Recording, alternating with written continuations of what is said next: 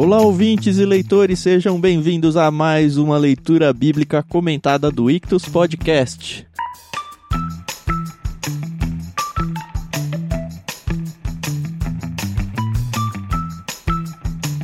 Nós estamos, como você sabe, em Gênesis e hoje vamos ao capítulo 6. Eu sou o Thiago André Monteiro, estou aqui com o Thiago e com a Carol, que vão seguir aí com a gente. Espero eu, pelo menos até o final do Gênesis, os dois, né? Sim, né? Sim, Amém. compromisso firmado. Até o final de Isso aí. Gênesis, pelo menos, no mínimo. Só isso? Vocês não vão falar bom dia, boa tarde, boa noite, né? é, quem grava podcast fala bom dia, boa tarde, boa noite, né? Tem alguns aí, eu acho Exato. meio piegas, mas. Como a Carol fala de vez em quando, eu não conto isso pra ela. Muito bom estar de volta aqui para comentar mais um trechinho das Escrituras, Gênesis 6, um capítulo muito importante na história da revelação bíblica, que a gente vai entrar em alguns versículos um pouco controversos aqui e tentar entender um pouquinho o que o Senhor fala para nós através desse texto. É isso aí, pessoal. Estamos animados. O capítulo 6 de Gênesis é interessante, né? Que é o início da Bíblia, né? E a gente já aprendeu tanto e a gente sabe que é só a ponta do iceberg, né? Então, vamos lá. Isso, no final do capítulo 5, a gente tinha se deparado com o personagem Noé. E agora vai começar de fato a história do Noé, né? É, putz, tem uma história que tem nada a ver com a Bíblia aqui. Eu lembro que quando o Lucas, o Lucas hoje tá com 10, ele nasceu, a gente foi comprar aquelas coisas de quarto de bebê, né? Berço e Uhum. quadrinho disso e daquilo. Aquelas coisas, né? Isso. E aí a gente foi numa loja e tinha um quadro. Esses quadros de, de massinha, né? Não sei que, que essas coisas de artística, eu não manjo nada. Mas é quadro 3D, assim, né? Uhum. E aí era a Arca de Noé. E como a gente tava fazendo com animais, o- a decoração do quarto, aí a gente falou, ah, que legal, né? Olha esse quadro, Renato, eu na loja lá, essa aqui. E aí a moça da loja veio e falou, ah, é isso aí. Eu falei, nossa, que legal a Arca de Noé. E a mulher, é a Arca do Noel. E eu ficava meio que tentando falar Noé pra ver se ela se ligava, porque não é Noel, sabe? Mas como era um senhor velhinho de barba branca no negócio, ela falou o Rapaz. tempo todo a arca do Noel. Falei, É, tá bom. Mas assim, a gente nasce num berço cristão, a gente acha que as coisas são super óbvias e na verdade talvez não sejam tão óbvias pra quem não é, né? É verdade. Mas é verdade. Você tá falando disso, e eu lembro que uma vez numa reunião de adolescentes, tinha uma menina que ela começou a frequentar. E ela já falava assim: Ah, eu nasci no berço cristão, eu sempre fui na igreja A tal. E a gente, ai, que legal. E aí, quando você teoricamente sabe que uma pessoa entende ali do assunto, então tem certas coisas que você não comenta, né? Eu lembro que a gente foi brincar, fazer uns jogos no final da programação, e era jogo de pergunta e resposta. E aí uma das perguntas é: quem construiu a arca? Todo mundo falou: ah, resposta, né? Ela errou. Ela falou que foi Abraão. E assim, ficou um climão, ficou um climão. Ah, mas muito cristão se confunde, Carol. Tiago, tinha opção. Não, mas mesmo, ó, você é cristão faz tempo. Eu aposto que você vai errar essa. Sim. Quanto tempo, quanto tempo, hein? Moisés ficou na arca. Moisés mesmo nenhum. Ficou ou não ficou, Thiago? Pior que ficou. Pior que eu descobri essa semana que ficou. Eu sabia que você ia errar, Eu Carol. não sei quanto tempo, mas ficou, cara. Pelo menos uns, sei lá, uns minutos ali ele ficou, né? A gente descobriu, a gente tá brincando, Carol, eu tava comentando É. com o Thiago, e a gente descobriu, É. não sei se foi lendo o mesmo livro, que a mesma palavra usada em hebraico para arca, em Gênesis 6, é, é usada pro cesto lá de Moisés, onde ele é colocado como bebê. É a mesma palavra. Então Moisés ficou na arca, sim senhor. Tá, entendi. Essa é a Beleza. piada nível 2 já, assim. Ok, ok, ok. Viu só? Você fica tirando sarro dos outros aí que não sabe da Bíblia. Eu não tô tirando sarro, eu tava falando que ficou mó climão lá, porque, tipo, tinha as opções lá, Noé, Abraão, bababi, bababá, e ela foi em Abraão, entendeu? Não, não tô ficou um climão, foi muito chato, entendeu? Pro resto dos adolescentes, mas passou.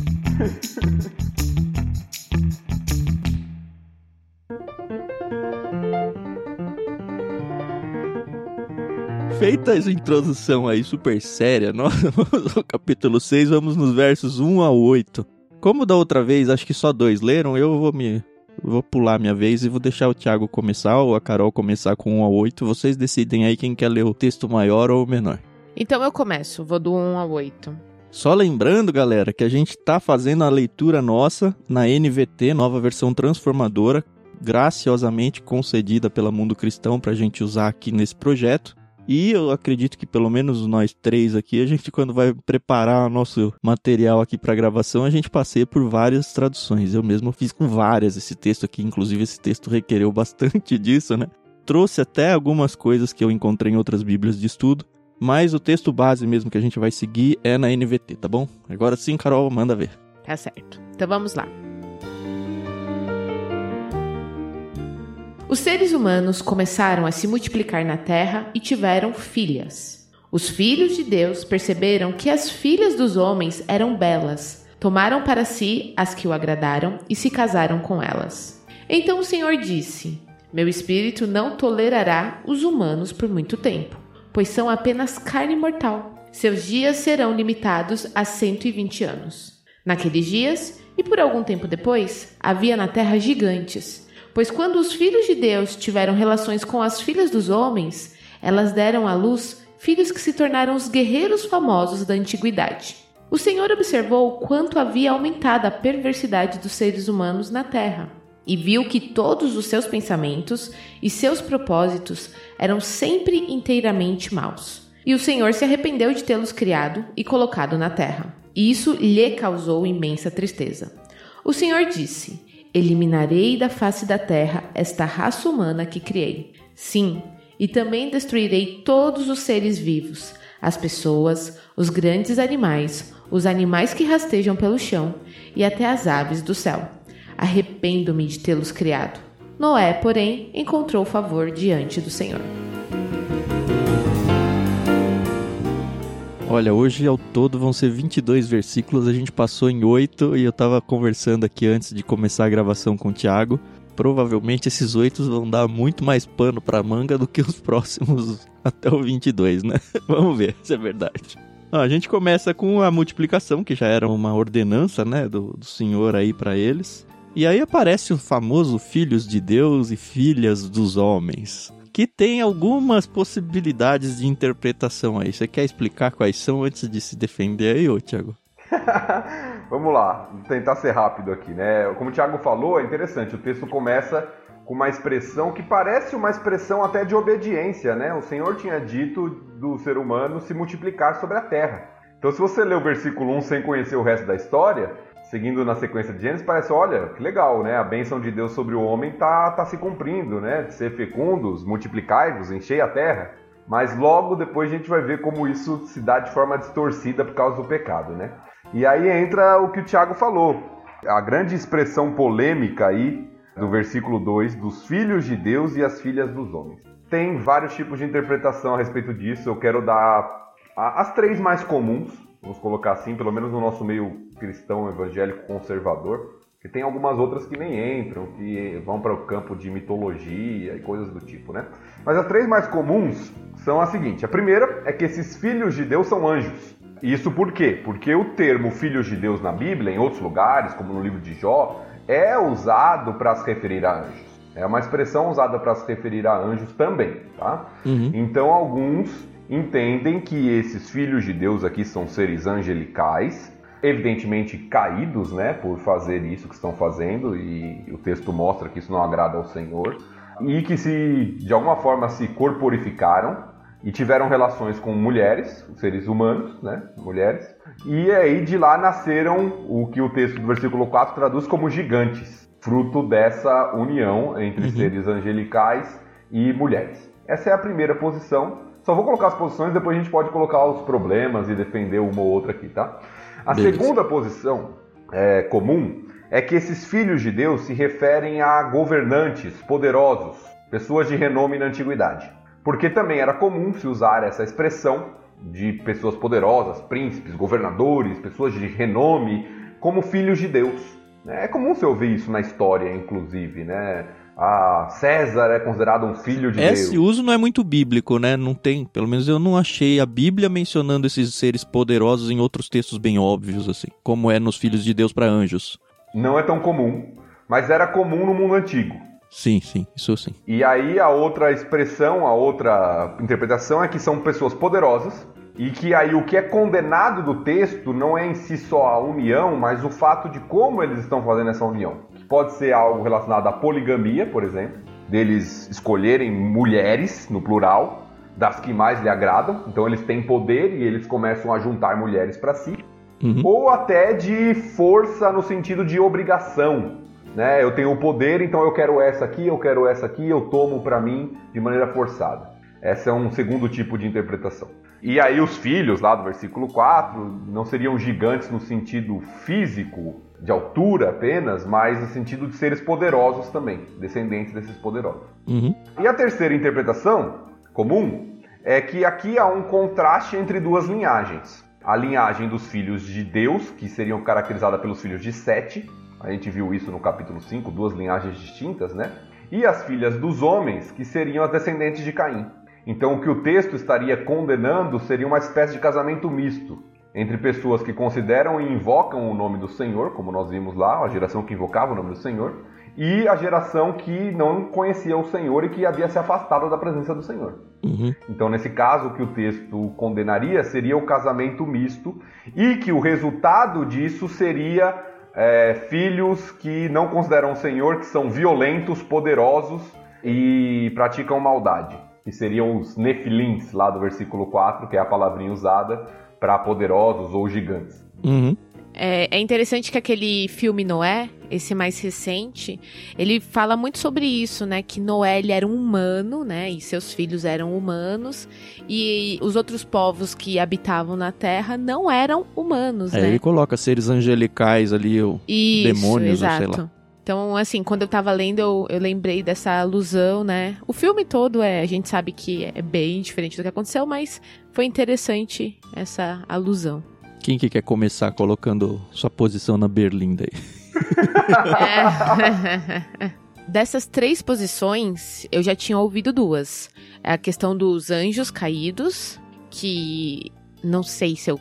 Não sei se eu consigo acreditar porque para mim os anjos caídos são os demônios, né? Aqueles que estão ali com Lúcifer. E na minha cabeça, eu não sei se Deus permitiria, né, que eles. É, enfim, não consigo ter essa. Eu prefiro é, acreditar mais na, na, questão de ser da linhagem de Sete. Uhum. Mas exatamente porque essa questão de, na minha cabeça, não cabe um anjo caído, né, amaldiçoado por Deus, vir pra terra pra se procriar, enfim. Mas eu tenho aprendido tanto que eu sei que eu não sei de nada, então. Também não, Carol. Bom, vamos lá. Eu começaria dizendo o seguinte: concordando com a Carol, apesar dessa interpretação ter força e terem pessoas muito sérias que acreditam nessa interpretação, a dos anjos. inclusive a tradição. Isso. Inclusive a tradição judaica antiga, nós temos um livro que não é bíblico, né, que é chamado de Pseudepígrafo, de Enoch. Uhum que fala sobre isso como seres angelicais, então a tradição judaica antiga até considera essa tipo de interpretação. Eu não creio que ela é a melhor, tá? Para mim, por alguns indícios bíblicos e textuais.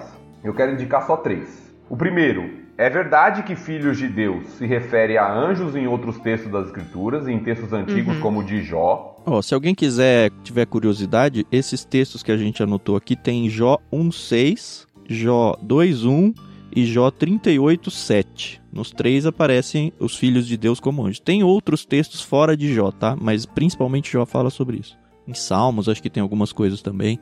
Então, isso é verdade. Esse termo ele pode ser usado para anjos, porém ele nunca foi usado na Bíblia para anjos que se rebelaram. É isso que eu ia anotar. Todos os casos não eram anjos caídos, né? Exatamente. Então esse é um ponto que já fala assim, opa, tem uma diferença aqui. Ele sempre é usado para anjos bons, anjos que servem ao Senhor. E que se você for pensar no termo filhos de Deus, de fato é uma relevância bem grande esse ponto aí, né? Se você quiser uhum. extrapolar e colocar aí para anjos caídos, eu não sei se dá para chamá-los ainda de filhos de Deus. Uhum. O segundo ponto, para mim, é a afirmação de Cristo no Novo Testamento que os anjos não se casam nem se dão em casamento. O que parece é nos indicar que anjos não têm possibilidade de procriação. Isso está uhum. em Mateus 22, 30, se não me engano, em outros evangelhos também, mas você encontra lá. Então, para mim, é um segundo indício aí de que seria difícil que a gente considerasse que seriam anjos, né? Alguns colocam a possibilidade, é, mas um anjo que possuiu um ser humano e se relacionou com uma mulher. Uh, mas eu acho difícil que seja isso. Uhum. E a terceira, para mim, e mais forte, porque é a evidência do texto, é que não há condenação no texto para anjos, há condenação no texto para homens. Sim. O Senhor condena a maldade humana que se multiplicou. Né? A perversidade dos seres humanos, no versículo 5. Né? Havia aumentado a perversidade dos seres humanos na terra. Então, para mim, um indício textual é de que nós estamos falando de homens e não de anjos. É, a questão que uhum. o Tiago está falando é que a ênfase do texto em Gênesis 6 é o pecado do homem, né? E não Exato. a rebelião dos anjos. Ele nem apresenta os anjos em momento algum. Uhum. E, e, mais do que isso, acho que um quarto argumento que eu acho bastante forte, eu também vou nessa linha, apesar de que quando eu li aqui eu já falo um pouquinho, mas o que eu acho que é o argumento mais forte é o próprio texto próximo. A gente acabou de passar num texto onde Deus, onde Moisés, Deus aqui no, no texto, colocou claramente: olha, tem uma linhagem que é longe do Senhor e tem uma linhagem que seguiu ao Senhor. Ele pontuou isso muito fortemente. Então, nada mais natural do que usar o que ele acabou de, de, de apresentar pra gente, duas realidades que ele acabou de apresentar. O que me incomoda um pouco é que no versículo 1 do verso 6, os seres humanos começaram a se multiplicar, ok, na Terra e tiveram filhas.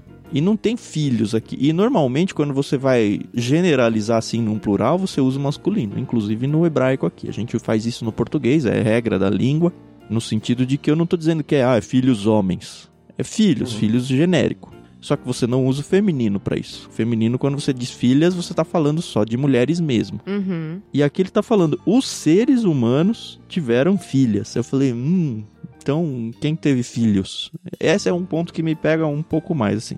Tentando uhum. ser um advogado do diabo aqui, no sentido de defender um ponto em que eu não acredito, eu não, de fato não acredito que são anjos. Um outro argumento que alguém poderia usar é que como os principais referências de filhos de Deus na Bíblia é Jó, Jó, junto com o, Pentateuco, é um dos livros que foi escrito primeiro. Eu nem uhum. sei se dá uhum. para dizer qual dos dois foi escrito primeiro.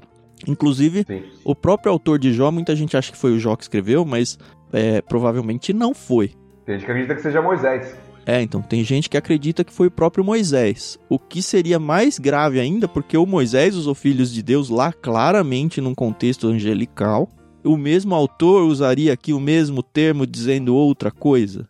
E eu não estou dizendo que foi Moisés, porque de fato eu acho que não dá para saber quem foi, mas Moisés está cotado entre os possíveis autores de Jó.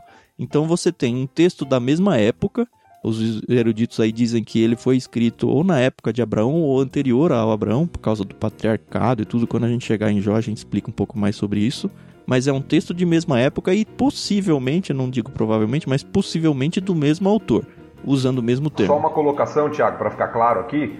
Você usou o termo escrito na mesma época de Abraão. Na verdade, provavelmente os fatos ah, é, aconteceram é, na mesma época de Abraão. É verdade. O relato da época de Abraão ou anterior isso, a Abraão. Isso, isso aí. Uhum. Mas assim, se foi o próprio Moisés, também foi escrito na mesma época, né? Porque, enfim, os dois escreveram ao mesmo tempo. É o mesmo autor. Sim.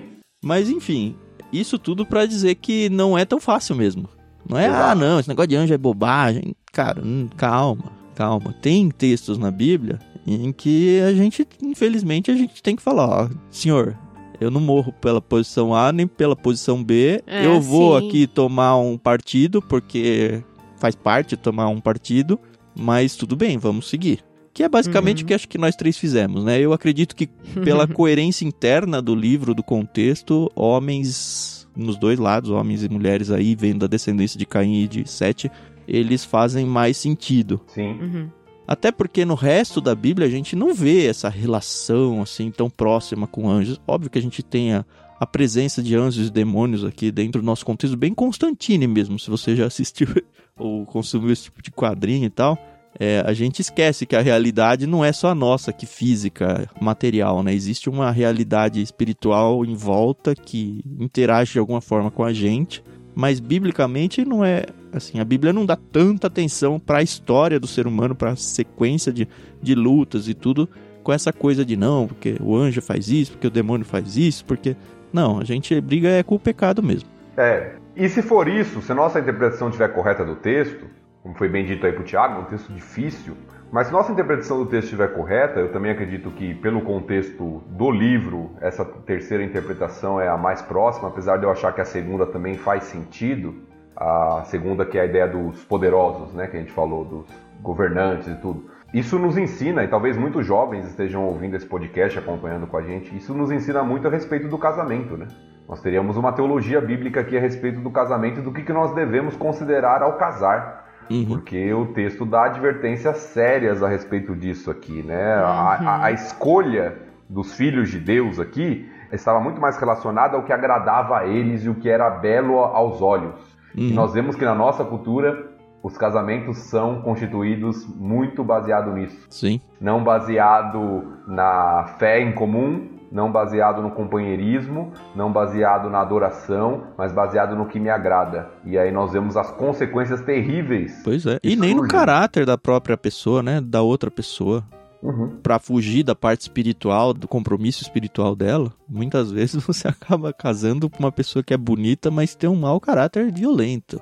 E é. assim, eu gosto muito de até dessa interpretação de homens mesmo, por causa dessa aplicação, porque a gente já viu ali o Lameque casando com mais de uma, que já foi um indício de, ó, bigamia aí tá, tá me zoando a coisa aí, cuidado.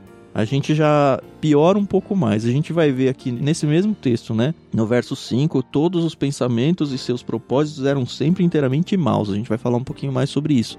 Mas a raça humana estava em absoluta queda aqui, de moral, de tudo. Então faz sentido muito. E para quem viveu, tem gente na família com o famoso casamento misto, com o famoso julgo desigual, vocês sabem o que é ter um lado tentando remar para um, uma espiritualidade saudável e o outro lado remando contra. Ou não remando, né? Tem gente que, ah, não, tudo bem, segue aí, mas eu não. Mas quando vem filhos, começa sempre a, a discussão. Ah, e agora? O que, que a gente vai apresentar para nosso filho? Vai deixar ele escolher a sua fé? A gente vai falar sobre Deus ou não? Cara, tem tantos. Depois que você casa, tem tantos, mas tantos desdobramentos. Como você vai tomar as decisões importantes da vida que refletem no casal? Porque tem momentos em que você, sei lá, vamos pensar carreira, vai. Você pode optar por ir atrás do dinheiro ou ir atrás da sua conduta. E aí, se um lado tá pensando na conduta e o outro tá pensando no dinheiro, não dá certo. Fatalmente ou vai acabar numa separação, que se tiver filhos vai ser pior ainda, ou ah, o lado cristão não quer se separar e tal, e eu acho que não deve mesmo, a gente vai chegar a isso lá no Novo Testamento, mas ele vai carregar um peso nas costas aí de uma escolha boba, feita lá atrás, que simplesmente poderia ser dito um não lá no começo e evitar tanta, tanta coisa. Então toma cuidado, de verdade. Pegando um pouquinho desse gancho que também dá para dizer, quando Deus fala que ah, esses resultados foram guerreiros famosos da antiguidade, a gente consegue até talvez forçar um pouquinho a aplicação, mas, mas acho que não é tão forçado assim. A forma com que Deus vê as coisas, porque isso a gente enxerga naturalmente hoje em dia. Quantas vezes a gente não olha para pessoas aí bem-sucedidas, entre aspas, aí no mundo, e a gente não coloca nelas um rótulo de, olha, essa pessoa é famosa, essa pessoa é importante, essa pessoa é poderosa, quando na verdade Deus está olhando para ela e falando: essa pessoa é uma pessoa errada, é uma pessoa ímpia, é uma pessoa que me desagrada. E então a gente coloca uma lente, para mim esse texto destaca claramente que a lente humana de análise, de conclusão humana, é totalmente diferente da lente divina. É. E, e é interessante que o texto posterior vai destacar a perversidade e a violência dos seres humanos. Uhum. Né? E ele falou que o resultado lá foram guerreiros famosos. E, e provavelmente ele está destacando que esses guerreiros que eram famosos entre os homens eram seres violentos que desagradavam ao Senhor. Uhum. E aí nós temos esse, essa outra polêmica, essa outra interpretação difícil do termo aí que está traduzido como na maioria das versões como gigantes. Eu estava ouvindo uma entrevista do Luiz Saião essa semana sobre esse texto, que é um grande estudioso do hebraico, né, um grande hebraísta, e ele dá uma outra interpretação, uma outra possibilidade de interpretação do termo aqui, nefilim que vem da raiz do verbo que significa cair. O termo poderia ser traduzido literalmente como os caídos. O que vai em linha de toda essa explicação que eu dei, né? Exatamente. Homens moralmente estão distante, longe do que o Senhor tinha colocado e que se voltaram para a violência. Né? Então, apesar da maioria das versões trazerem gigantes, não é a única possibilidade de tradução do termo aqui. Uhum. Mas esse termo Nefilim vai aparecer de novo quando eles chegam na Terra Prometida, né? Josué e Caleb entram e eles vão dar o relatório e ele fala: essa terra tem Nefilins. E Exato. nós somos como gafanhotos na frente deles. Números 13. É, então. Eu acredito realmente que eram gigantes mesmo. Se eu não me engano, quando vai falar de, de Golias, esse termo aparece. Essa eu não tenho plena certeza, tá? Não, de Golias não. Ele aparece em números, é a única outra vez que ele aparece. Números 13. E lá é traduzido como gigantes também. Que pode ser de fato, a gente não está excluindo a possibilidade de que eram seres maiores e mais fortes. Não estamos Uhum. excluindo isso. Fisicamente, né? Lógico que não como a gente vê na, nas histórias infantis, né? Do pé de feijão lá, né? Uhum. ah, de gigantes de 15, 20 metros de altura. Né? Golias, que era considerado um grande gigante, eh, tinha cerca de 3 metros. Uhum. É. Que já é um absurdo, mas enfim, não é 20, né? Mas não é aquela ideia de uma pessoa do tamanho de um prédio, né? Não, É. Não, né? É, não é isso também. Mas lá em números também poderia ser destacado como pessoas fortes, poderosas, não necessariamente gigantes no sentido físico. Sim. Bom, vamos lá. Tem a segunda treta desses começos aqui, que eu não é sei isso se é aí. tão Você acha grande. que a polêmica acabou? Não acabou ainda não. Foi só o tira-gosto, né? Eu não sei o que, que vocês acham aqui no verso 3, né? Meu espírito não tolerará os seres humanos por muito tempo, pois são apenas carne mortal, seus dias serão limitados a 120 anos. Eu já vi, e eu acho que talvez seja até a, a interpretação mais corrente, pelo menos popularmente, de que ah, agora o homem não passa de 120 anos mais, é impossível viver mais do que isso. Mas eu não consigo engolir isso, porque termina esse texto, o próprio Noé, enfim, ele já estava vivo, talvez não tivesse, o, Noé vai morrer muito mais tarde. E tem os patriarcas, eles passam muito, assim, cai muito. Ninguém chega mais a 800, 900 anos. Uhum. Mas eles chegam a 180, 190, que é bastante mais do que 120, né? Mas tem mais que isso, Tiago. Se você for em Gênesis 11, os relatos dos descendentes de Sem, lá no versículo 11, por exemplo, diz assim: Arfaxade, que é o filho de Sem, né? Depois do nascimento de Arfaxade, Sem viveu mais 500 anos e teve outros filhos e filhas. Aos 35 anos, Arfaxade gerou Salá. Depois do nascimento de Salá, Arfaxade viveu mais 403 anos. Então você nota que não não só os patriarcas que viveram cento e pouco, mas tem pessoas depois de Noé e 100 que vivem 400, 500 anos ainda. É evidente que há uma regressão aqui, né, de 900 para 400, para 500, metade, mas não são 120. E tá longe, né? Não é 125, né? Então, tem duas coisas aqui nesse texto. Primeiro, é, eu quero até chegar numa polêmica antes da questão dos anos aqui, que é quando diz meu espírito. Ah, é isso que eu ia perguntar. Porque a maioria das versões como essa, e praticamente todas que eu consultei, tirando uma, traduzem o espírito com um E maiúsculo aí, né? Uhum. Aham. Como se fosse o Espírito Santo, né? Exato. Se você conhece um pouquinho de língua original, você vai saber que não existia letra maiúscula e minúscula quando a Bíblia foi escrita, nem no hebraico Uhum. nem no grego. Aí que eu tinha visto é Ruach, né? Que ele usa. Isso, é o termo para espírito mesmo, né? Uhum. Lá de Gênesis 1, que pode se referir a Ruá, né? O espírito de Deus mesmo, Espírito Santo, ou o espírito do homem, né? Sua alma ou espírito, aquilo que está dentro dele, que é a parte imaterial dele. O texto pode ser interpretado como meu espírito, o Espírito Santo, né? Não tolerará. Mas meu não é Deus falando aqui? É Deus, o Senhor Então, diz. meu espírito é o espírito dele, de Deus. Sim. Ou o meu espírito do homem, não, não consigo entender. Pode ser interpretado é, facilmente como o espírito que Deus deu ao homem. Ah, tá bom. né? Então, é- é- eu acho que esse é o primeiro ponto do texto, né? É o espírito que Deus deu ao homem, o espírito, a sua parte imaterial, aquilo que lhe dá vida, Uhum. né? Ou é o Espírito Santo de Deus. Eu acho que essa é a primeira polêmica do texto, né? Que não é tão fácil de resolver assim, mas que no final das contas não faz tanta diferença. Sendo o Espírito Santo ou sendo o Espírito que dá vida ao homem e que vai ser restringida essa quantidade de vida agora, né? Eu acho que os dois são possíveis aí. Mas é é bom a gente alertar os nossos leitores que quando você vê uma palavra em maiúsculo na Bíblia, é uma interpretação. Uhum. Sim. né? Ah, o Espírito. No Novo Testamento é a mesma coisa.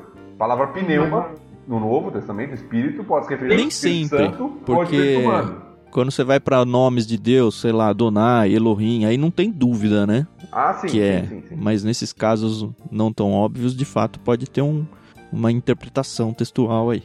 Uhum, sim, sim. Eu gosto muito de pensar na ideia de que é o Espírito de Deus, sim. Não sei, porque também tem tantos desdobramentos teológicos se você tira o Espírito Santo da pessoa, né? Enfim, não sei. ah, e aí, nós temos, como o Tiago falou, a interpretação mais comum é essa de quantidade de anos.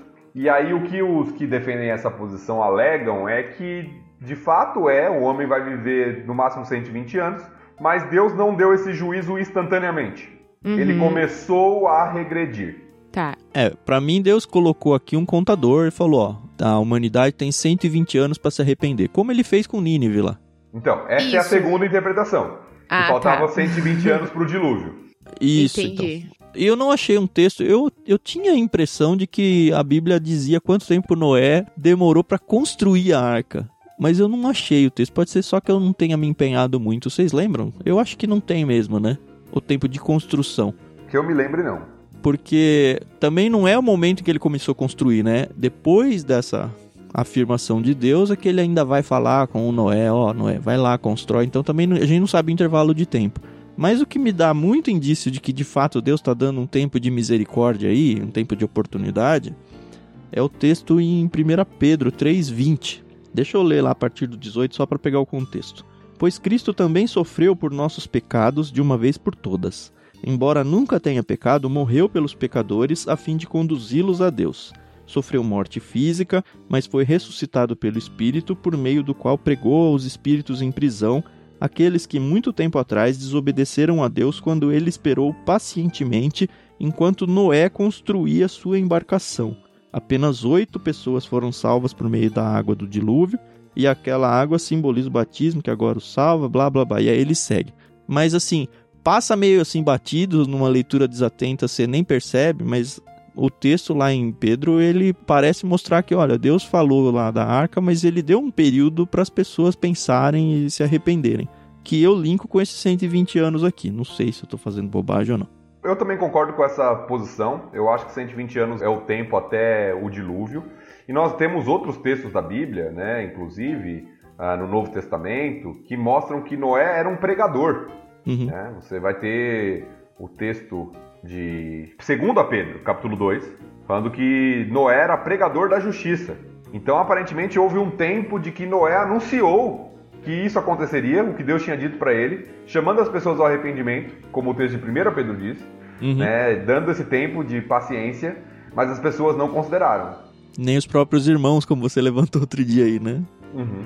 Que triste. Mas enfim, se você tentou evangelizar sua família e seus familiares não são cristãos, você sabe o que a gente está falando aqui. Que é difícil, é um pisar em ovos danado, né? Eu acho que agora que a gente passou todas essas polêmicas dos primeiros versículos, dá pra gente engatar a segunda agora. Tá, mas ó, engatar o segundo trecho, você diz? Não, não, a segunda marcha. Ah, tudo bem. Estamos aqui há mais de meia hora só nos primeiros três versículos. Né? É verdade. Ó, eu tenho um destaque que eu fiz. É legal esses destaques quando você pega sem ter visto isso em comentários. Quando você for fazer, aliás, suas leituras bíblicas, se você for se aprofundar em algum texto, é muito bom que você tenha bíblias de estudo e tal. Eu tenho várias, várias aqui. Mas nada substitui aquele seu primeiro contato. Então, a ideia é que você construa, faça seus rascunhos e meio que vá para os comentários só para ver, olha, se ninguém pensou isso aí, talvez eu não seja o grande gênio da lâmpada aqui, talvez eu que tenha dado uma viajada. Mas quando você chega em alguma conclusão pela sua própria leitura e depois você corrobora ela com os comentaristas, para mim é mó gostoso, assim, eu gosto bastante. E assim, eu vi só um, e bem depois que eu já tinha feito a anotação, só um deles dá um destaque a isso. No verso 5, olha só como é forte. Eu gostei dessa tradução, gostei bastante. O Senhor observou quanto havia aumentado a perversidade dos seres humanos na terra, e viu que todos os seus pensamentos e seus propósitos eram sempre inteiramente maus. Você pode ler assim, mas eu fiz a seguinte leitura: e viu que todos os seus pensamentos e seus propósitos eram sempre inteiramente maus. Você percebe três palavras de ênfase aqui: todos, sempre e inteiramente. E aí eu falei, cara. E esses propósitos aqui, na verdade, o original é coração que ele usa. Tem outras traduções que usam isso, né? Mas a ideia de. É, acho que o mesmo contexto que a gente fala, ah, o meu coração e tal, num sentido mais figurativo mesmo. Mas assim, a coisa tava muito, muito feia. Ah, aliás, eu queria deixar uma dica aqui de um site, se você quiser brincar, se você tem um mínimo de inglês, tá? Chama Bible Hub, ele era Bible Suite, mas agora é biblehub.com. Lá você tem tudo em inglês, mas ele tem comentários, ele tem interlinear que eu gosto bastante. Mesmo que você não conheça o grego e hebraico, ele tem as transliterações com links para os dicionários, dicionários em inglês. E, e principalmente que eu uso mais o dicionário de Strong e o de Engelman, acho que é o nome, onde ele pega aquela palavra no original que você para você pode ser só caracteres, não tem problema nenhum, e ele fala para você todos os versículos bíblicos que usam aquela palavra. Isso ajuda demais assim. Essa, por exemplo, que a gente brincou no no texto lá dos filhos de Deus, você consegue pegar lá, porque ele coloca a palavra no, no grego ou no hebraico certinho, embaixo ou em cima a palavra que foi traduzida em inglês, a tradução em inglês. Então ele não está preocupado com a fluência do texto, fica até bem, bem quadrada a coisa ali. Tradução palavra por palavra mesmo. E você consegue tirar várias dúvidas e fazer vários estudos pessoais, mesmo sem ter conhecimento de grego e hebraico. Aí fica a dica aí, Bible Hub. Hub é hub.com somente. Eu uso há muito tempo, desde a época do seminário. Fim da propaganda, ó, propaganda, mas não pagaram nada, tá? Essa foi de graça. Vai lá, falei muito. Carol, alguma observação aí dos versículos? A gente está monopolizando a conversa aqui. Ainda não. Eu tenho sim umas questões, mas é um pouquinho mais pra frente aí. Daqui tá. a pouco eu, eu entro. Eu gostei também da, da tradução do versículo 5 que o Tiago falou, mas por estar acostumado com versões, outras versões mais antigas, né? Eu acho que faltou um paralelo aqui, porque eu acho que Moisés está fazendo intencionalmente. Porque lá em Gênesis 1:31, o mesmo verbo é usado. Quando diz e Deus viu tudo que criou uhum. e era muito bom. Eu fui até conferir na NVT, lá fala Deus olhou. E aqui ele usa observou, mas é a mesma palavra. E eu acho interessante considerar isso, porque se em Gênesis 1 Deus olha para a sua criação e viu que era muito bom, agora Deus olha de novo e vê o que está acontecendo, né? Uhum. E a gente vê a diferença, né? É, é como se Deus estivesse olhando de novo, como ele fez em Gênesis, e naquele primeiro momento ele estava contemplando e olhando a beleza de tudo que havia criado, e agora ele olha de novo e ele vê como a perversidade, não só os homens haviam se multiplicado, mas a perversidade dos seres humanos havia se multiplicado, e não só externamente, como o Tiago destacou, mas dentro dos seus corações. Então, isso é um texto chocante. A gente está tão acostumado com ele. E é interessante, Tiago começou falando sobre isso, né, dos animais, e é muito, muito interessante ver isso nas uh, revistas de escola bíblica, às vezes nos berçários de igreja, pintam a história do dilúvio, né? Toda colorida, com os animais sorrindo. Sim. Noé sorrindo, com arco-íris uhum. ali, que a gente vai chegar, né? No arco e tal. E como se fosse uma história tão bonita, mas é uma história de juízo. É. De juízo tremendo de Deus sobre a humanidade, porque a perversidade, a maldade humana tomou proporções gigantescas sobre a Terra. Uhum. E eliminou todo, não é nem todo mundo pessoa, né? Eliminou todos os seres vivos, né? Exatamente. Assim, salvou quase nada, praticamente nada. Salvou o suficiente para continuar existindo e não eliminar toda a criação. A ponto de chegarmos no versículo 6, numa expressão que também é meio polêmica e debatida, uhum. né? De que Essa diz aí, que o Senhor se arrependeu. Exato, porque Vamos lá, né? Vamos começar. Deus, na sua infinita sabedoria, ele é onisciente, onipotente, onipresente, certo? A gente sabe, a gente entende, ou pelo menos acha que entende que Deus ele tem o poder de tudo e ele pode fazer exatamente o que ele quiser. Mas ele dá o livre-arbítrio para o ser humano agir entre aspas, como quer na Terra. Eu sei que essa questão do livre-arbítrio, ela é muito polêmica. Eu entendo isso. E eu não ouso é, questioná-la. Pelo menos não agora, em Gênesis 6. E aí, eu já dei aula pro berçário, eu já dei aula até ali pros adolescentes. E tem alguns assuntos, principalmente entre os adolescentes, que causam muitas polêmicas. E eu lembro que em uma das aulas, e aí depois disso eu falei, beleza, eu tenho realmente que estudar muito mais para poder dar aula. Que exatamente foi essa questão. Um dos meus alunos perguntou: "Peraí, mas se Deus ele é onipresente, onisciente, onipotente, por que que ele se arrependeu?" Sendo que ele podia simplesmente. Tipo, ele foi pego de surpresa, né? É, não, acho que a, a, questão é, ele não podia começar de novo? E toda vez que o, o, pecado entrasse de novo, e de novo, e de novo, e de novo? E realmente é uma coisa assim que nós, na nossa finita, no nosso finito entendimento, né, nossa finita inteligência, enfim, a gente não consegue entender na totalidade. E eu lembro que isso foi uma polêmica muito grande na minha sala, porque eu não tenho uma resposta porque aí, aí começa, mas a gente tem o livre-arbítrio. Aí tem gente que fala, não, mas Deus sabe de tudo, então na verdade nós não temos livre-arbítrio. Deus sabe quando eu vou pecar e quando eu não vou. Mas você não sabe, entende? E aí, eu sei que esse foi um dos versículos assim que realmente causou muita dor de cabeça para mim na época. E eu não me senti preparada e eu ainda não me sinto preparada para falar voltou dele. Pra classe dos bebês, é isso. É, na verdade eu fui ali pros pré-primários, dos 4 aos 6, que eles Foi são mais tranquilos. É. É. A questão do, dos adolescentes, Carol, não é porque os adolescentes estão querendo colocar a gente na berlinda ou porque eles são revoltados, não. nada. É só porque eles passaram a infância deles ouvindo as histórias coloridas do dilúvio. Exato. É a primeira vez em que a ficha cai para eles e aí eles falam: opa, peraí, tá tudo errado que eu aprendi. Alguns é querem colocar a gente na berlinda ah, também. É. também, é. é. Cara, eu, eu vi uma ilustração, é muito boa para quem trabalha com adolescentes. Ele fala que ser líder de adolescentes é tipo descer um rio de rafting. Você só vai descendo e tentando desviar das pedras. É isso. A correnteza vai levando e com sorte você não é derrubado. Gostei demais. Só para aumentar a polêmica e colocar uma minhoca na cabeça da Carol, e a gente não vai debater sobre isso hoje, porque senão a gente não termina a Gênesis 6. Tá. Quando chegar em Êxodo, talvez, a gente vai comentar sobre o livre-arbítrio de Faraó que teve o coração endurecido por Deus. Uhum. Antes das pragas. lá na sarça ardente, lá antes de Moisés ir falar com ele, falou: Você vai lá, ele vai falar que não, porque eu vou endurecer o coração dele, né? Mas. então a questão do livre-arbítrio é bem debatida mesmo. Esse não é um programa de teologia. Mas quem é... sabe um dia a gente volta a esse assunto com mais calma. Sim. E aí, assim, só para finalizar essa questão, aí eu lembro que entrou na questão da eleição. Como Deus sabia que eu ia ser salvo? Ou como.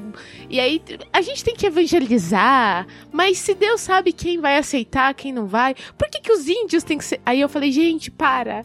Por favor. Carol quer complicar a gente, Thiago. É. Não, mas não, a gente mas tá em Gênesis 6, isso que é bom. O texto é... também salva a gente. Gênesis não tá falando do índio ainda. Aliás, eu acho que ele nem tá falando do livre-arbítrio aqui, apesar de eu entender a, a sequência. O que Sim. mais me pega não é a questão do livre-arbítrio nesse texto. É a questão de, peraí, como Deus se arrepender, sabe? São duas coisas que não. É água e óleo aqui. É Deus. Não dá para pegar Deus de surpresa. Não dá uhum. para Deus falar, uh, achei que ia para cá, mas foi para lá, sabe? É Deus. Uhum. E pior ainda, né? Se a gente for para Números 23, 19, e aqui eu vou ler na Almeida atualizada, uhum. porque eu não gostei da tradução da NVT, tá? A NVT ela diz no 23, Números 23, 19. Na NVT ela diz: Deus não é homem para mentir, nem ser humano para mudar de ideia. Alguma vez ele falou e não agiu, alguma vez prometeu e não cumpriu mas esse começo do versículo aqui. O texto da Almeida atualizada ela diz: Deus não é homem para que minta, nem filho de homem para que se arrependa. E aí eu usei o Bible Hub lá para pesquisar essa palavra que se arrependa. E é exatamente a mesma palavra no hebraico. Uhum. E eu posso não saber falar ela, eu posso não saber nada, mas ela é registrada lá, mesma palavra nos dois textos. Então a gente tem aqui um texto em Gênesis dizendo Deus se arrependeu, e a gente pode questionar o significado da tradução dessa palavra. Uhum. E no outro a gente está falando: olha, Deus não é filho de homem para que se arrependa, ou seja, Deus não se arrepende, que casa muito mais com a teologia que a gente gosta de defender. Uhum. Mas a questão é: como é que a gente resolve um negócio desse? Você tem saídas pra gente aí, Tiago? Não é a única vez que o termo é usado na Bíblia, nem por Moisés, né? Em Sim. Êxodo nós vemos Moisés usando esse texto, depois ele é usado no livro de Jonas, em outros trechos das Escrituras. E sempre com essa de Deus se arrependeu, né? Isso, se arrependeu, mesmo termo, mesmo verbo. Uhum. Tem um artigo do, a gente já citou ele em um programa anterior, Dr. José Arthur, lá do Seminário Batista Logos, doutor em Antigo Testamento, que ele trabalha sobre esse termo, o arrependimento de Deus e como ele é usado na Bíblia. Bem interessante, depois se vocês quiserem eu posso até conseguir eles para vocês com autorização dele. Uhum. Certamente virá. É, se você conseguir, a gente vai linkar aí no, no post do site, tá bom? É legal, um PDF, legal, é isso. Thiago? É um PDF. Tá, se ele autorizar então, vai estar tá aí, acessa ictus.com.br. Nesse episódio vai ter um link lá para você fazer o download desse PDF. Então ele trabalha como o termo é usado, como o termo é usado para Deus, como o termo é usado para o homem e tal. E o Tiago leu bem o texto de Números, bem colocado. E quando nós vemos o todo da teologia bíblica, nós vemos de fato isso aí que foi já comentado pela Carol e pelo Tiago. Deus é soberano, Deus não é pego de surpresa, Deus estabelece a história, Deus registra o livro de Apocalipse, dita o livro de Apocalipse, fala o livro de Apocalipse para nós do que vai acontecer e vai acontecer, ah, porque Deus governa sobre todas as coisas. Então, como assim Deus se arrependeu? E aqui a, a solução mais comum, mais clássica que os teólogos dão, que eu acho que ela faz muito sentido mesmo, é o que é chamado de antropopatia, que é a ideia de Deus expressando um sentimento em linguagem humana de forma que o homem possa entendê-lo. Uhum. Ele se reduz aqui à humanidade para que o homem. É tipo você conversando com seu filho de dois anos e falando gugu, dada e não sei o que, para que ela consiga entender o que você está falando. Exato. Então a expressão aqui, na verdade, que a maioria dos teólogos nos afirmam, e eu concordo, é que ela demonstra uma tristeza profunda de Deus diante do que está acontecendo. Deus é um Deus que é um ser pessoal e tem emoções. Então, uma tristeza, uma ofensa a ele, ao seu plano, ao que está acontecendo com a sua criação. E ele se entristece profundamente. Não que ele não saiba, não que ele não governe, mas que ele vê o pecado e o ponto que a humanidade chegou e ele se entristece com isso. Essa é a solução mais comum e eu acho que ela faz muito sentido. Uhum. É, eu já conhecia, sinto muita paz com ela há muitos anos, mas de repente você tá ouvindo aí e você tá lidando com isso agora. E de fato, assim, quando você chega nessa questão a primeira vez, ela demora para sentar a poeira na alma, assim. Espero que a gente tenha conseguido dar uma calma aí para você. O próprio versículo 6, na tradução da NVT, que é bem interessante aqui, no final do versículo fala que isso lhe causou imensa tristeza. Isso. O que dá a deixa do significado da palavra em si. Né? Uhum. Bom, e aí então Deus decide que ele vai eliminar da face da terra esta raça humana que criei. E até aí você fala, beleza, merecem. Uhum. Sim, e também destruirei todos os seres vivos, as pessoas, os grandes animais, os animais que rastejam pelo chão, que aqui em algumas traduções é répteis, uhum. e até as aves do céu. E aí você pensa, caramba, que raios os animais têm a ver com isso, né? Mas aí você vê outros textos bíblicos dizendo que a natureza clama pelo fim do mundo, ela se sente corrompida junto com o homem. Uhum quando que Deus vai resolver isso de uma vez? Quando que Cristo vai voltar para que a própria terra pare de sofrer? E se a gente for ver, a condenação de Adão, eu até brinquei lá na época, ela é jogada para a terra. E para os animais também. É, então, os homens, eles estragaram tudo, né? Não estragaram só o ser humano.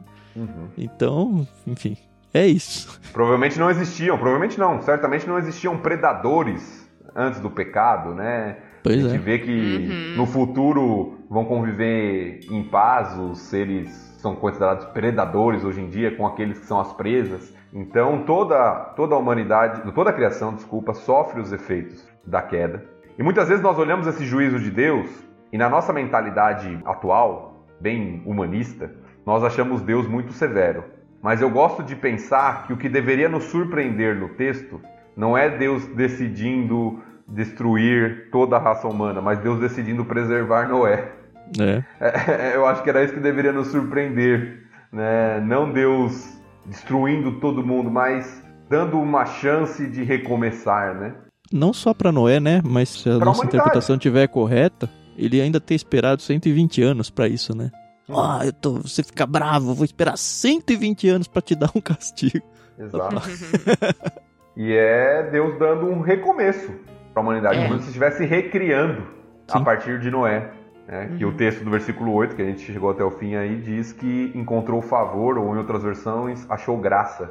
Sim. Que é um, um refresco, né? Uma esperança aqui. Inclusive é a primeira vez nas escrituras, não sei se você chegou nessa informação aí, Thiago, mas é a primeira vez que o termo graça é usado na Bíblia é aqui. Sim.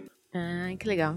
Eu não gostei dessa tradução encontrou favor, apesar de graça ser isso, né? Podia Sim. ter mantido a palavra graça, ela é tão mais graciosa. E a palavra porém é um alívio pra gente aqui, né? Diante de É. tudo que tá acontecendo, né? Maldade, perversidade, porém. Quando você vê o porém, você dá até uma ufa.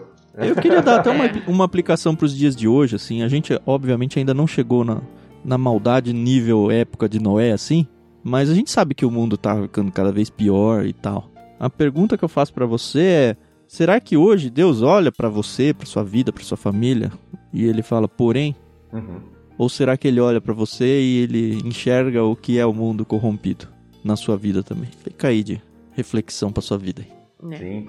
Até porque o texto, você falou que ainda não vivemos nos dias de Noé, apesar de toda a maldade da nossa época, Jesus faz uma comparação, né? Que quando ele voltar, será como nos dias de Noé. Uhum. E eu acho que É o mundo vai estar verdade. meio assim mesmo. Uhum. Se É. você lembrar Mateus 24, deixa eu ler rapidinho aqui, diz assim: Como foi nos dias de Noé, versículos 37 a 39 de Mateus 24. Você que quer estudar depois aí. Como foi nos dias de Noé, assim também será na vinda do filho do homem. Pois nos dias anteriores ao dilúvio, o povo vivia comendo e bebendo, casando-se e dando-se em casamento, até o dia em que Noé entrou na arca, e eles nada perceberam, até que veio o dilúvio e os levou a todos. Assim acontecerá na vinda do filho do homem. Ou seja, Noé falou, teve o tempo que Deus deu de oportunidade de arrependimento. E as pessoas continuaram vivendo sua vida normal. Comendo, E nós estamos bebendo, falando aqui, casando. Uhum. Não sei onde tá chegando esse áudio, mas a gente tá falando. E tem É. tanta gente falando aí. Uhum. Cuidado.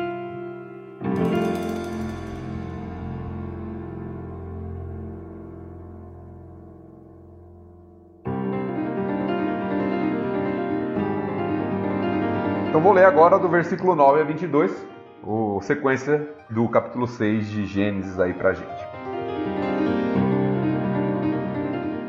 Este é o relato de Noé e sua família. Noé era um homem justo, a única pessoa íntegra naquele tempo, e andava em comunhão com Deus. Noé gerou três filhos, Sem, Cã e Jafé. Deus viu que a terra tinha se corrompido e estava cheia de violência. Deus observou a grande maldade no mundo, pois todos na terra haviam se corrompido. Assim Deus disse a Noé: Decidi acabar com todos os seres vivos, pois encheram a terra de violência. Sim, destruirei todos eles, e também a terra. Construa uma grande embarcação, uma arca de madeira de cipreste, e cubra com betume por dentro e por fora, para que não entre água. Divida toda a parte interna em pisos e compartimentos. A arca deve ter 135 metros de comprimento, 22,5 metros de largura e 13,5 metros de altura. Deixe uma abertura de 45 centímetros debaixo do teto ao redor de toda a arca. Coloque uma porta lateral e construa três pisos na parte interna, inferior, médio e superior. Preste atenção! Em breve cobrirei a terra com um dilúvio que destruirá todos os seres vivos que respiram.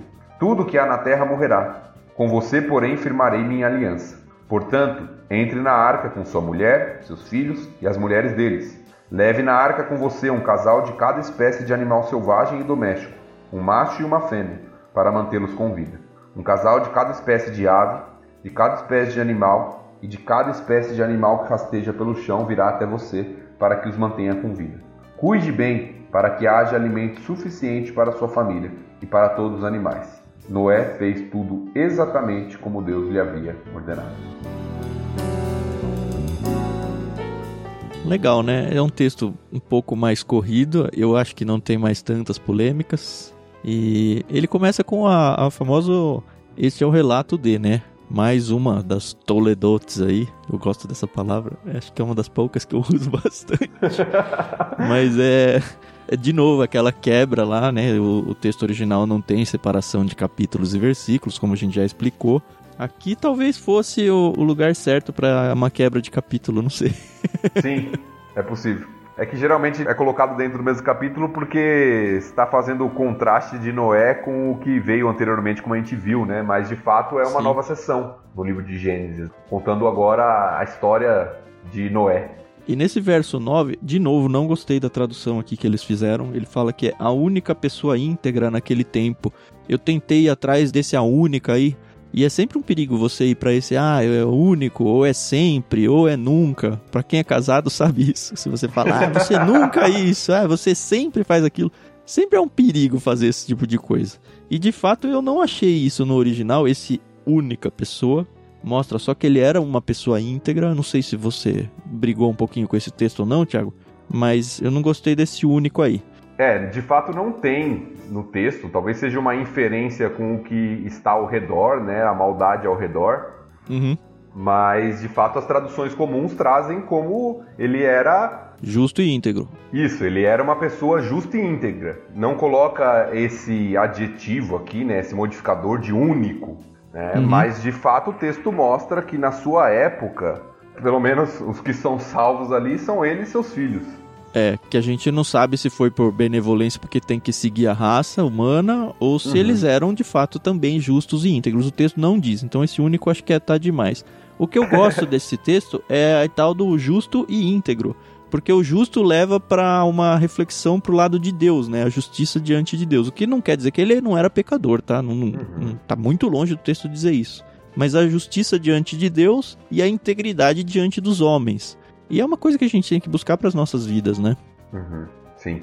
Apesar de que provavelmente é, Noé era motivo de chacota, né, entre os outros homens, já que ele era tão diferente, né, já que ele se destacava na multidão, né, porque afinal de contas ele provavelmente não fazia o que os outros homens faziam, né. É, as pessoas devem ter tirado um sarro dele e fazer um barco aí, né. Mas também não tem isso no texto bíblico, é inferência sim. nossa, né? É inferência sim, sim. nossa, mas de fato ele era bem diferente. O contraste que o texto traz é, é gritante entre a vida de Noé e dos, dos seus contemporâneos, né? Tanto uhum. é que o uhum. texto destaca isso e volta aquela palavrinha do capítulo 5 de Enoque, de que andou com Deus, né? Andou em comunhão com Deus aqui, né? Viveu em comunhão com Deus, na versão que a gente está usando aqui, uh, da NVT, andava em comunhão com Deus. Então Noé, seguindo o exemplo do seu avô ou bisavô? Bisavô. Bisavô, Matusalém, Melameque e é isso. É isso. Seu bisavô aqui. Só para pagar uma dívida do último podcast, eu fui dar uma pesquisada lá, falei de Enoque agora lembrei. Aquela palavrinha depois do nascimento de Matusalém, ela é a Sim. palavra comum que é usada em toda a genealogia. Parece que não há nenhum destaque, viu? Todos tá. os textos que vem falando depois do nascimento, depois do nascimento, depois do nascimento, ela não tem nada de diferente. Então eu acho que é uma super interpretação ali. Então forcei a barra ali. é, não foi sua, né? Você trouxe um comentário ali né, de alguém, mas eu acho que foi uma super interpretação. É, e tem que tomar um cuidado, né? A gente tenta Sim. ser inovador aí, mas não precisa, né? Tem bastante gente há bastante tempo estudando a Bíblia, né? A gente uhum. não precisa tentar achar coisa nova. Normalmente uhum. vai ser alguma grande bobagem.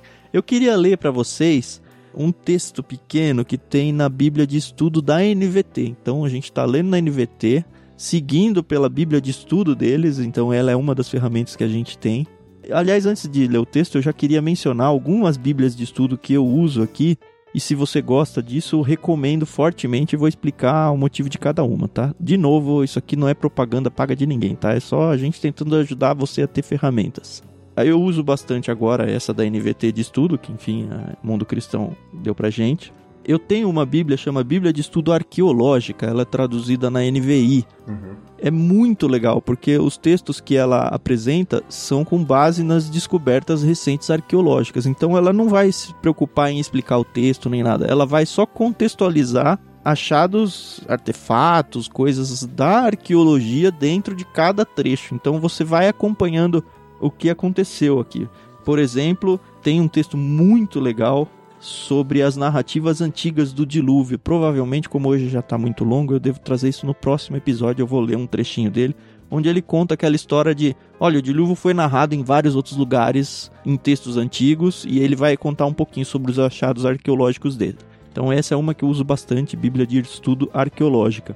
Eu uso bastante uma Bíblia de estudo Wiersbe, é W-I-E-R-S-B-E.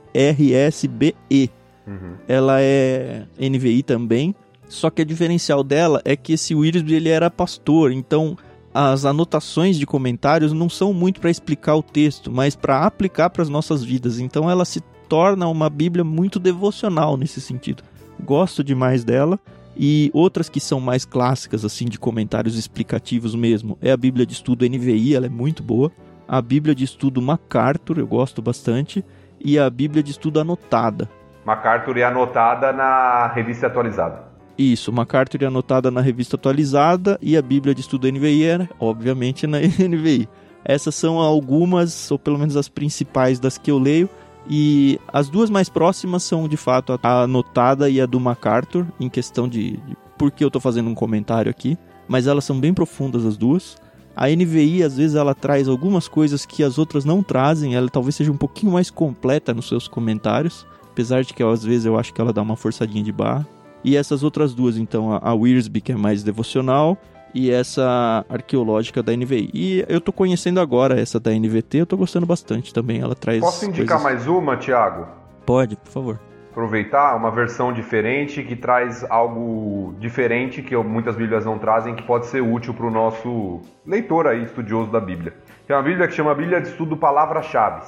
Ela vem naquela versão um pouco mais antiga, que é a corrigida, e é até legal para você ter um comparativo de versões, como a gente tem falado. E o interessante dessa Bíblia é que ela pega as palavras principais dos versículos e ela faz um, um glossário lá no final do livro e ela traz a palavra no original, em hebraico no Antigo Testamento, em grego no Novo Testamento, e explica o significado daquela palavra. Que legal. Então ela é bem interessante, ela tem um dicionário é, de palavras originais no final da Bíblia. Por isso que ela chama palavra-chave. E não precisa ser um estudioso de seminário para seguir nela, né? Qualquer Não, pessoa não. consegue se virar bem nela. É justamente para isso, para o leigo que não conhece, ele vê lá o termo, ele vai lá no final e vê o que ele significa.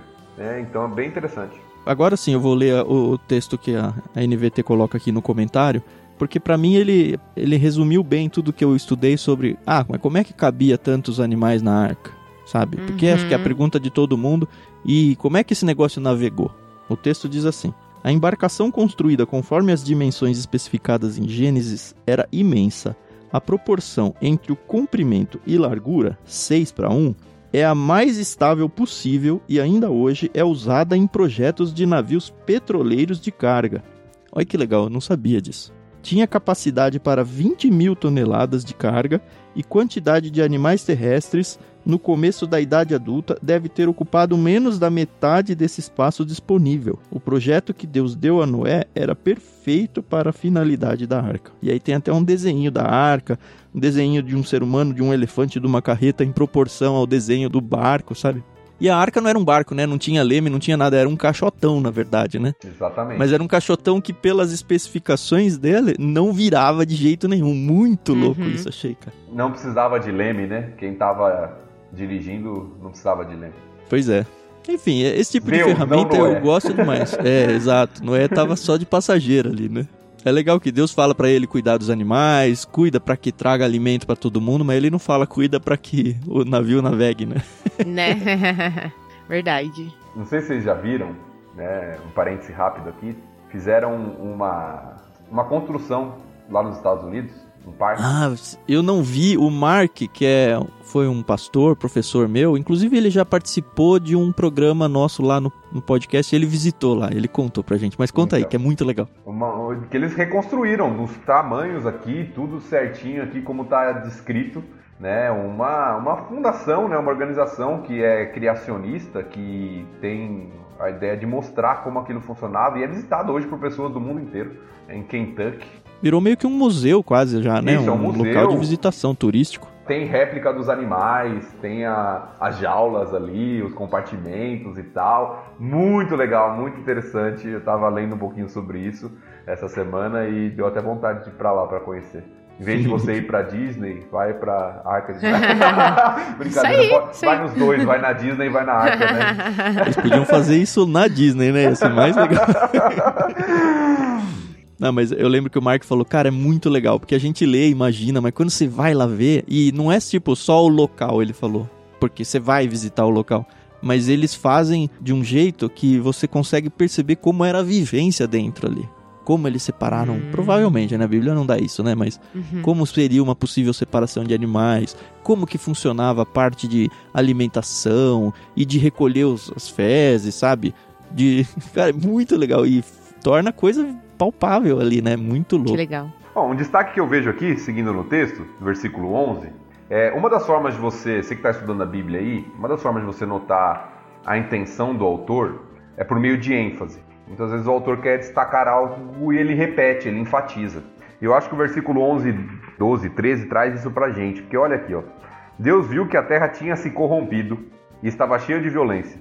Deus observou a grande maldade no mundo, pois todos na terra haviam se corrompido. Assim Deus disse a Noé: Decidi acabar com todos os seres vivos, pois encheram a terra de violência. Sim, destruirei todos eles e também a terra. Então, vê como corrupção, violência e maldade vai se repetindo no texto, né?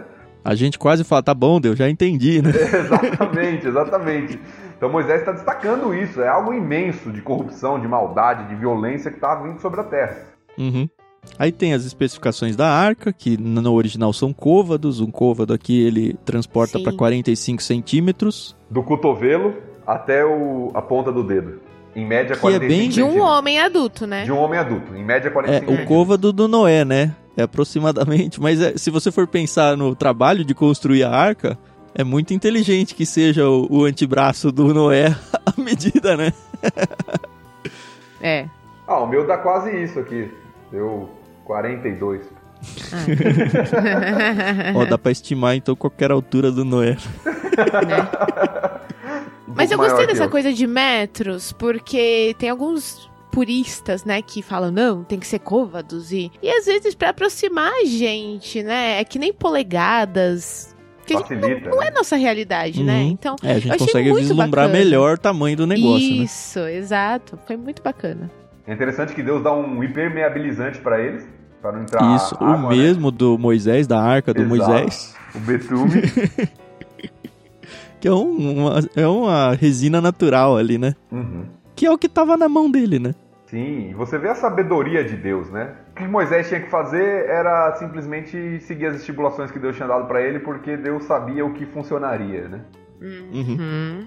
Hum. E aí eu só tenho pelo menos mais dois destaques aqui no texto, eu não sei se vocês têm mais alguma coisa. Ah, O primeiro destaque que eu vejo aqui, depois das especificações da arca, está no versículo 18, que é Com você firmarei a minha aliança. Uhum. Isso é importante, porque se eu não me engano, também é a primeira vez que a palavra aparece na Bíblia, palavra aliança. É a primeira vez, sim, com certeza. E vai ser uma palavra muito importante na teologia bíblica. Uhum. Você vai ver isso com Abraão, você vai ver isso com Davi, você vai ver, isso, a nova aliança, falada em Jeremias, depois falada no Novo Testamento. Uhum. Então, a aliança é um, um pacto, né? Um compromisso ali de Deus com o ser humano. É um pacto entre duas partes. É interessante que algumas alianças no, na Bíblia elas são unilaterais, né? E esse é Uhum. o caso de umas. É Uhum. onde só uma das partes se compromete. Exato. E é, é muito forte isso, se você for pensar. ó. É uma aliança de casamento onde só o marido se compromete com a esposa e a esposa não precisa se comprometer com o marido. Uhum. Já pensou? Você, você se arriscaria nessa? E, e- e nos próximos capítulos aí, quando a gente falar do dilúvio, a gente vai ver a confirmação da aliança e o sinal da aliança, né? Vai ficar mais pra Uhum. frente. Hum. Mas Sim. é interessante já pensar, né, de Deus por ter achado graça, Noé por ter achado graça diante de Deus, aqui está recebendo um, um- um pacto e um compromisso, mostrando o favor de fato de Deus com Noé, que não Deus não era obrigado a fazer isso aqui com Noé, mas ele está demonstrando sua graça sobre ele e o seu relacionamento para a partir de Noé repovoar a terra. né? Sim. Eu vou voltar um versículo porque eu sei que tem gente que tá esperando isso. Ah, mas o dilúvio foi local ou o dilúvio foi do planeta? Assim, o texto para mim ele responde muito claramente, né, no verso 17. Preste atenção, em breve cobrirei a terra com um dilúvio que destruirá todos os seres vivos que respiram. E aí as pessoas falam: "Não, mas vai destruir os homens, os homens estavam só na região ali onde eles moravam". Mas cara, lembra que as aves estavam no meio disso daí também. Será que não tinha animal no resto do planeta, sabe?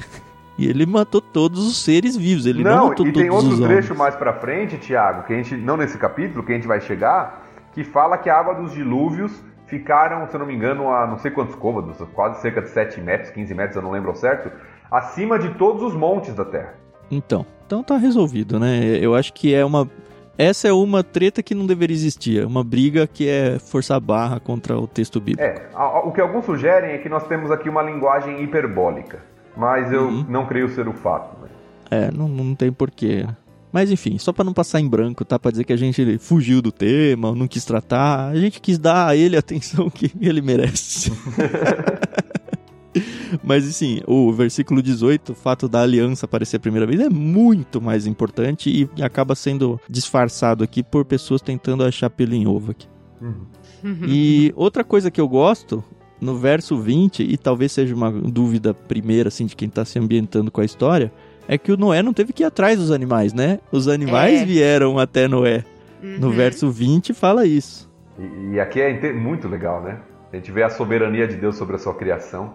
Uhum. Um casal de cada animal virá até você. Não precisa ir caçar, criar armadilha para pegar os animais, colocar força. Eles vão vir até você, você tem que cuidar. É, e cuida para que tenha alimento, né? Então a gente sabe que Noé teve que ir atrás e que, não sei, muito possivelmente os animais ainda não eram carnívoros. Porque não sei senão não, viu? íamos ter, mas a gente ia ter um conflito aqui, né? É, então, de alguma forma, se eles já eram carnívoros, Deus falou, ó, aqui dentro não pode, tá, galera? e se Deus mandou os animais virem até lá, ele fecharia a boca, como ele fez com os leões lá e o, e o Daniel, tranquilamente. Sim, é verdade. Os homens não eram carnívoros. Não, ainda não. Ainda. Vamos ser. Aham. Eu não sei com os animais, né? Não tem essa, esse, essa observação aqui. Os homens só Sim. depois do dilúvio. Sim. E pensando numa aplicação espiritual pra isso, eu peguei isso aqui da Bíblia de Estudo do, do Irisby, só pra vocês terem ideia da pegada que eu falei, tá? O texto diz assim: Os animais reconheceram a voz do seu Criador e lhe obedeceram.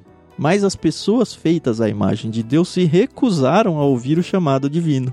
Você vê como é uma, é uma coisa muito mais aplicável, assim?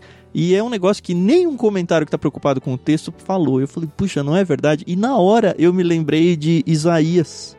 Isaías 1. Isaías começa o livro assim, olha só que interessante. Eu vou pular o verso 1, que não tem nada a ver, tá? A partir do verso 2.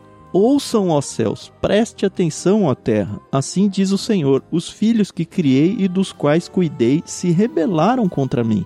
Até mesmo o boi conhece seu dono e o jumento reconhece o cuidado de seu senhor. Mas Israel não conhece o seu senhor. Meu povo não reconhece meu cuidado por ele. Ah, como é pecadora esta nação sobrecarregada pelo peso da culpa. São um povo perverso, filhos corruptos, que rejeitaram o Senhor, desprezaram o Santo de Israel e deram as costas para ele. E aí o texto segue. Mas é isso, assim, muitas vezes os animais, eles têm muito mais sensibilidade do que nós mesmos, seres humanos, em relação a, a Deus. O que é uma ironia, né? Pois é. Alguns acham que ironia é pecado, é lógico que ela pode ser usada de forma pecaminosa, mas você tem muita ironia na Bíblia, né? Os seres humanos criados à imagem de Deus não o consideram, mas a- o restante da criação considera, né? Uhum. E os dinossauros? Não tá no texto, Carol. não, não, calma. Por que que eu. Nessa- Por que que eu. Pode falar, pastor. Não, o que eu ia falar que é nesse projeto que a gente falou, que construíram a arca lá, eles acreditam que existiam dinossauros nessa época e que eles foram colocados na arca.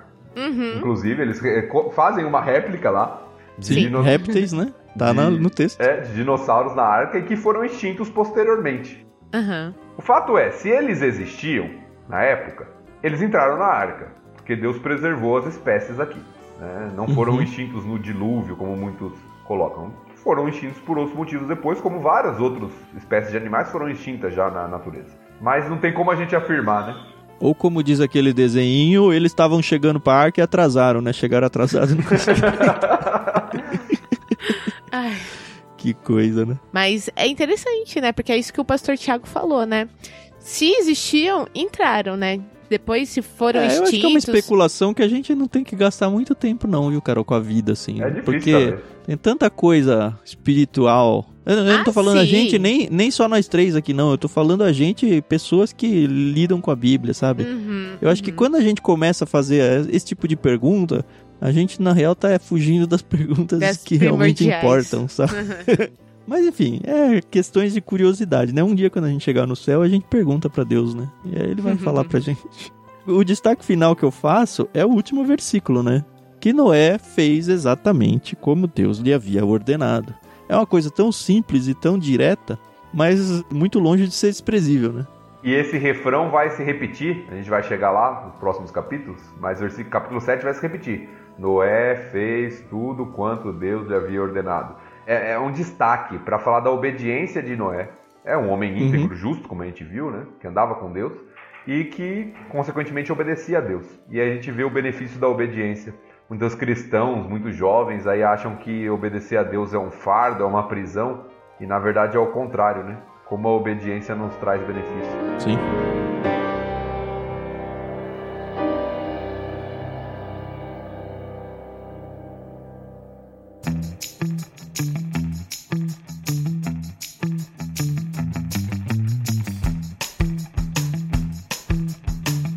E foi isso. Um capítulo de leitura curta, mas de muita discussão, muito legal. A gente volta no próximo para finalmente entrar no dilúvio em si, capítulo 7. E tá muito legal. Lembra de mostrar esse áudio, apresentar esse podcast para as pessoas, tá bom? É importante que outras pessoas encontrem esse podcast para que o nome de Deus seja engrandecido, seja divulgado é mais uma ferramenta e a gente acredita que é uma ferramenta bem descontraída para que as pessoas lidem de uma maneira séria, ao mesmo tempo que descontraída, com a palavra de Deus. Então interajam com a gente, deixem suas dúvidas, deixem seus comentários, deixem suas angústias, deixem suas discordâncias com a gente, não tem problema. A ideia é justamente gerar essa conversa tanto entre nós quanto com outros ouvintes. Então aproveita aí as oportunidades que você tem de ouvir e de passar adiante esses áudios, tá bom? Mais uma vez, muito obrigado pelo tempo que vocês ficou com a gente aqui. Até o próximo episódio, capítulo 7. Espero que Tiago e Carol estejam mais uma vez com a gente. Estaremos, com certeza. Se o Senhor permitir, estaremos aqui. E valeu, pessoal. Boa leitura aí do capítulo 7. A gente se vê no próximo episódio. Isso aí, pessoal. Até o próximo.